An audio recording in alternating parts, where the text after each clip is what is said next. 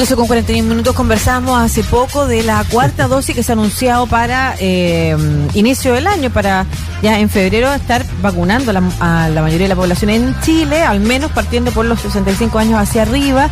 Y eh, esto acompañado de eh, lo que conocemos que ha sido la transmisión ya comunitaria de, de Omicron. Lo vamos a conversar con Rafael González, académico del Centro de Nanotecnología Aplicada de la U Mayor, porque el ministro Párez proyectó que se podía llegar a los 6.000 casos diarios de COVID-19. Eso es muy alto, lo que a su juicio estaría como eh, eh, detrás de la idea de iniciar una pronta vacunación, dada la pérdida de inmunidad que se va produciendo. ¿Cómo estás, Rafael?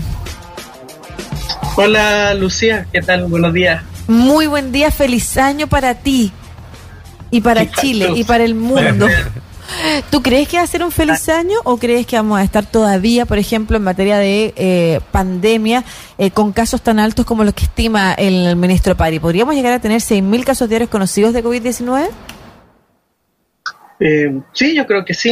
O sea, no sé en qué se basará el ministro porque después pasado en, la- en el balance del MinSal le preguntaron por proyecciones y dijo que no, no hay nada proyecciones. no dijo que no habían, tenían proyecciones y ayer domingo, pum, aparecieron proyecciones. Entonces, no, no sé. Pero sí, o sea, eh, lo que uno ha visto en, en- ahora ya lo está viendo en la región, o sea, uno lo está viendo en Argentina, que tiene una pinta de Omicron, eso que está subiendo vertical. En Uruguay también tiene una fuerte, fuerte alza de casos. Eh, uno lo ve por hemisferios, dice lo que viene de Europa llega después a Chile, no sé, pero en Australia están en, con récord tras récord todos los días. Hoy día creo que leí eh, 32 mil casos en Australia, ellos tienen 25 millones de habitantes. Eh, eh, y habían estado en lo peor hace un, un mes, un mes y medio rondando los 2.000. Entonces, eh, eh, yo creo que va a crecer harto en Chile y, y se ve en el reporte, en, lo- en los, re- en los datos que nos entrega el Ministerio de Ciencia, eh, se ve una fuerte alza, por ejemplo, en el sector oriente, eh, en la semana del 25 de diciembre, o sea, por, ellos lo entregan por inicio de síntomas. Entonces son personas que se contagiaron a mediados de diciembre.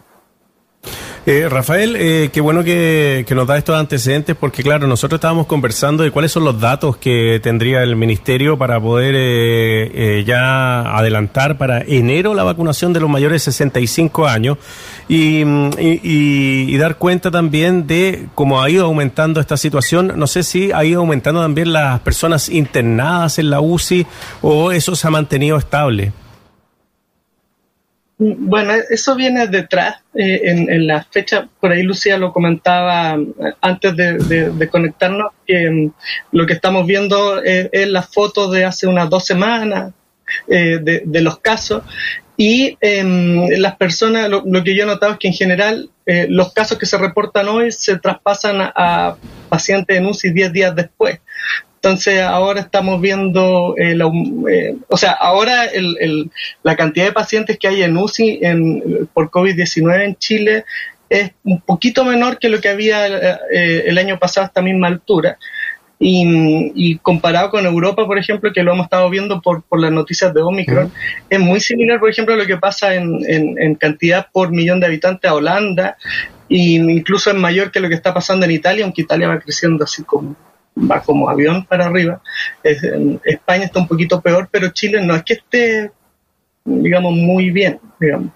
Ya, No pero estamos, hemos estado fatal, Sí. hemos estado fatal. Claro, no, pero- no se compara con lo que- Bien. Sí, a mí eso es lo que no me queda tan claro y me gustaría que tú, como que ojalá lo pudieras precisar con, con, con, con datos respecto de, es igualmente preocupante que como al principio teníamos eh, altos niveles de contagio, eso significaba una cantidad de mortalidad, había un porcentaje de personas que morían. Yo no sé si ese porcentaje de personas eh, sigue siendo el mismo o con vacunación en Chile ese porcentaje disminuye por cantidad de contagios.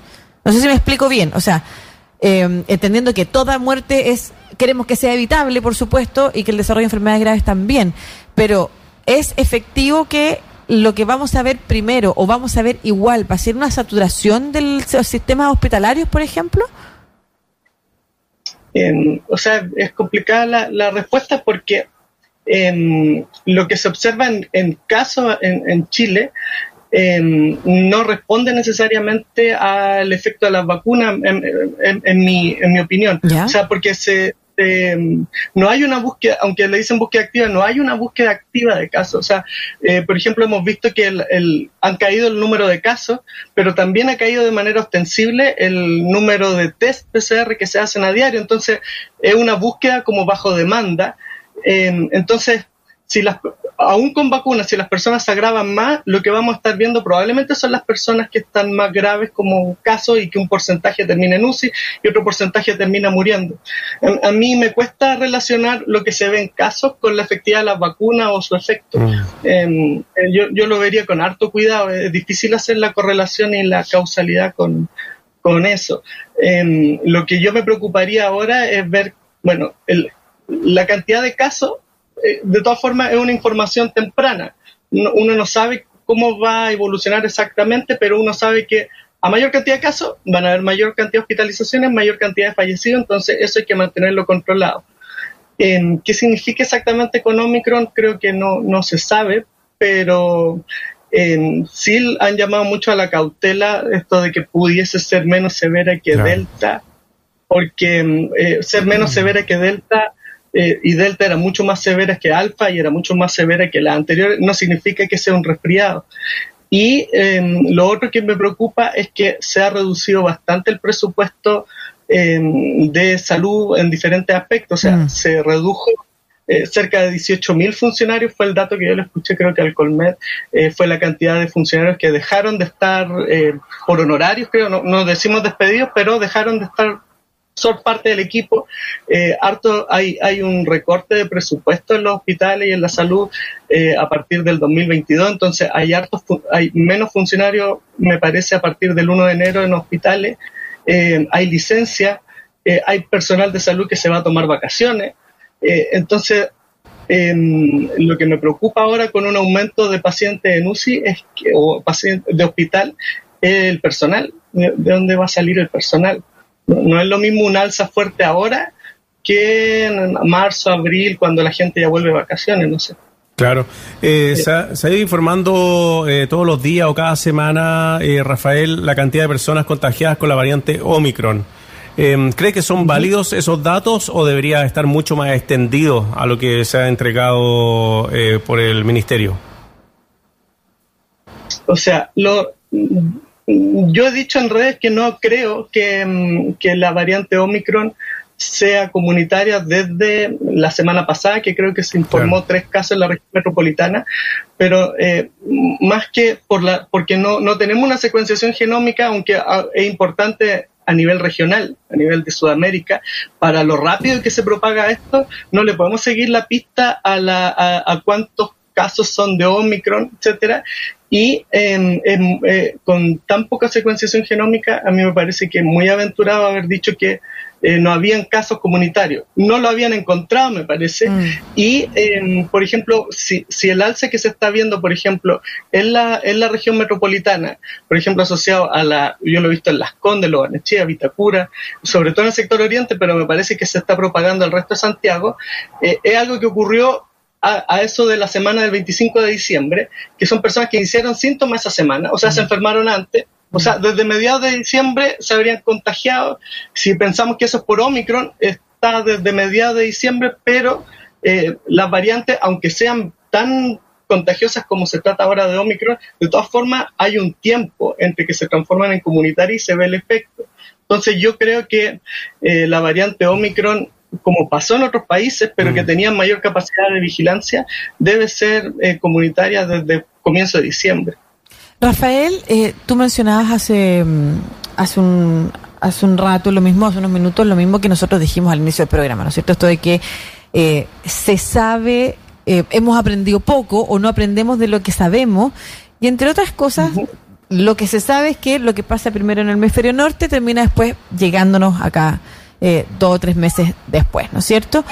Pero con vacuna, ¿puede ser que el resultado sea distinto? La pregunta concreta es, ¿sí o sí vamos a ver escenarios como los que tenemos en Europa hoy?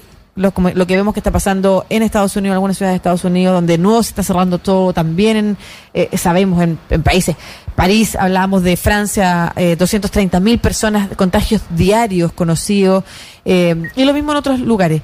¿Nos va a pasar eso también o dado que tenemos niveles de vacunación distintos, los resultados puede que sean distintos y no tengamos que enfrentar lo que ellos están enfrentando hoy? Es difícil pensar eso, o sea, es difícil pensar en una pandemia, eh, pensar que uno es un país distinto, mm. eh, muy distinto al resto. Eh, claro, tenemos ventaja y eso lo, se ha destacado. Y además, sobre todo, tenemos, por ejemplo, ustedes hablan de la, de la cuarta dosis, eh, que yo creo que hay que preguntarle a la doctora Vivian Bachelet de, la USACH mm. eh, para, para ver los aspectos de eso, pero yo creo que la disposición de ustedes dos y la mía es la misma, o sea, bueno, si hay que poner el brazo, colocamos el brazo. Entonces tenemos una población súper dispuesta a participar en, en, eso. Entonces, en eso tenemos ventaja. Pero eh, hay muchos países que ya, con, por ejemplo, con la variante Delta, eh, Corea del Sur desde hace un mes, un mes y medio, está teniendo alertas de que están con los peores datos de muerte. Eh, Singapur le pasó lo mismo con una cobertura de vacunación mayor que la de Chile, en el caso de Singapur, y similar a Chile, 82, 83% en, en Corea del Sur, que ellos hicieron como lo lógico, o sea, em, vacunaron a, un alto porcentaje de población y dijeron, bueno, tratemos esto convivir con el virus y relajemos un poco las medidas que siempre fue como COVID-0 en Corea del Sur. Y al mes estaban en problemas. Y, su problema es que em, hoy tienen, están en los récords de muertes diarias y si uno lo ve por población es, similar a lo que tiene Chile hoy.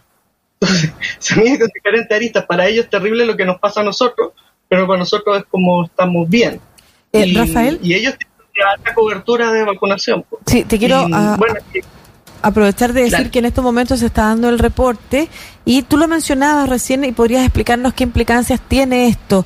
Eh, el subsecretario Alberto Dañac ha anunciado que se va a reactivar nuevamente la red de asistencia pública privada, que resultó exitosa en la segunda ola. Em, seguiremos con el traslado de pacientes y seguiremos con la estrategia de los centros de atención primaria. Y además eh, se ha anunciado que retroceden, entre otros, a fase 3 precisamente lo que conversábamos hace un rato, ¿no es cierto? Con Con Valparaíso y Viña del Mar. Em, o sea, ¿qué implica eso? Bueno, eh, justo ayer hablaba con un médico de, la región del Biobío y me decía, pucha Rafael, ahora el problema es que em, la atención por COVID está desigual, porque él me comentaba, ahora me hace sentido con lo que dice el doctor Duñac, que estaban principalmente los hospitales estaban atendiendo COVID-19 y, las, y los recintos privados estaban en otra cosa. Entonces ahora se van a reintegrar. Así que me imagino que va a haber mayor disponibilidad de camas, mm. lo que es, bueno. Pero bueno, eh, a mí me preocupa que el, último tiempo ha estado muy sincronizado la emergencia. Entonces, si nos vamos a las pailas toda la zona central junta. hay poca movilidad con, las camas, pero es mejor tener más.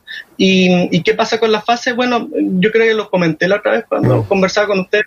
Mi, opinión es que por lo menos las la fases sirve como un semáforo. Si nos dicen que retrocede es porque la situación está peor pero no hay muchas eh, restricciones, digamos. Sí, eh, Rafael, eh, no sé cómo ha estado viendo a Felipe Leorrieta del grupo matemático de la USACH ahí también comentando y comentaba la situación que se está viviendo en Arica que es bastante compleja y Arica y Punta Arenas siempre han ido como a la vanguardia de lo que ha sucedido en el resto del país. ¿También tiene una idea similar a eso? Sí, o sea, yo, bueno, también sigo harto lo que hace el colega de la USACH. Eh, es súper bonito, o sea, súper importante el trabajo que hacen em, y también nos alerta, además que él ocupa hartos modelos para, para ir adelantándose, que es re importante. Eh, claro, o sea, eh, Arica no, no, nos decía, tuvo una alza muy fuerte y, la información que llegaba de allá era relacionada un poco con las fronteras, con, la frontera con Bolivia. Eh, entiendo, pero todavía sigue subiendo con fuerza. Eh, no sé, Magallanes hoy día tenía algo así como un aumento de un 33% en el promedio. a mí me preocupa mucho lo que pasa en Tarapacá, eso da, da preocupación, o sea, Hoy es un 475% de alza eh, de los casos. es una cosa así eh, fuera de, toda la norma de lo que hemos visto. Y, yo he tratado de ver un poco noticias locales en la región y, y, y, informar que están investigando con secuenciación genómica varios casos. Eh, tiene una pinta de Omicron eso que no se la puede. Eh, Araucanía también está con algunos problemas.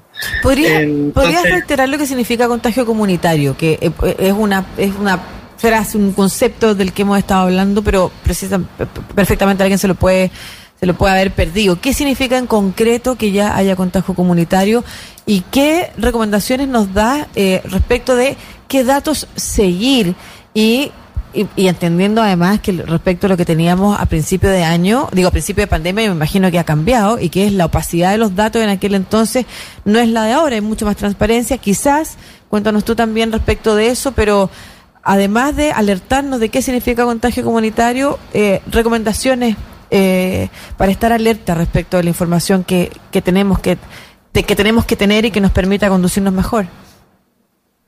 Sí, bueno, anoche también salió un reporte epidemiológico de variantes que hace el Ministerio de Salud, que va con algún retraso, pero informa lo que va pasando.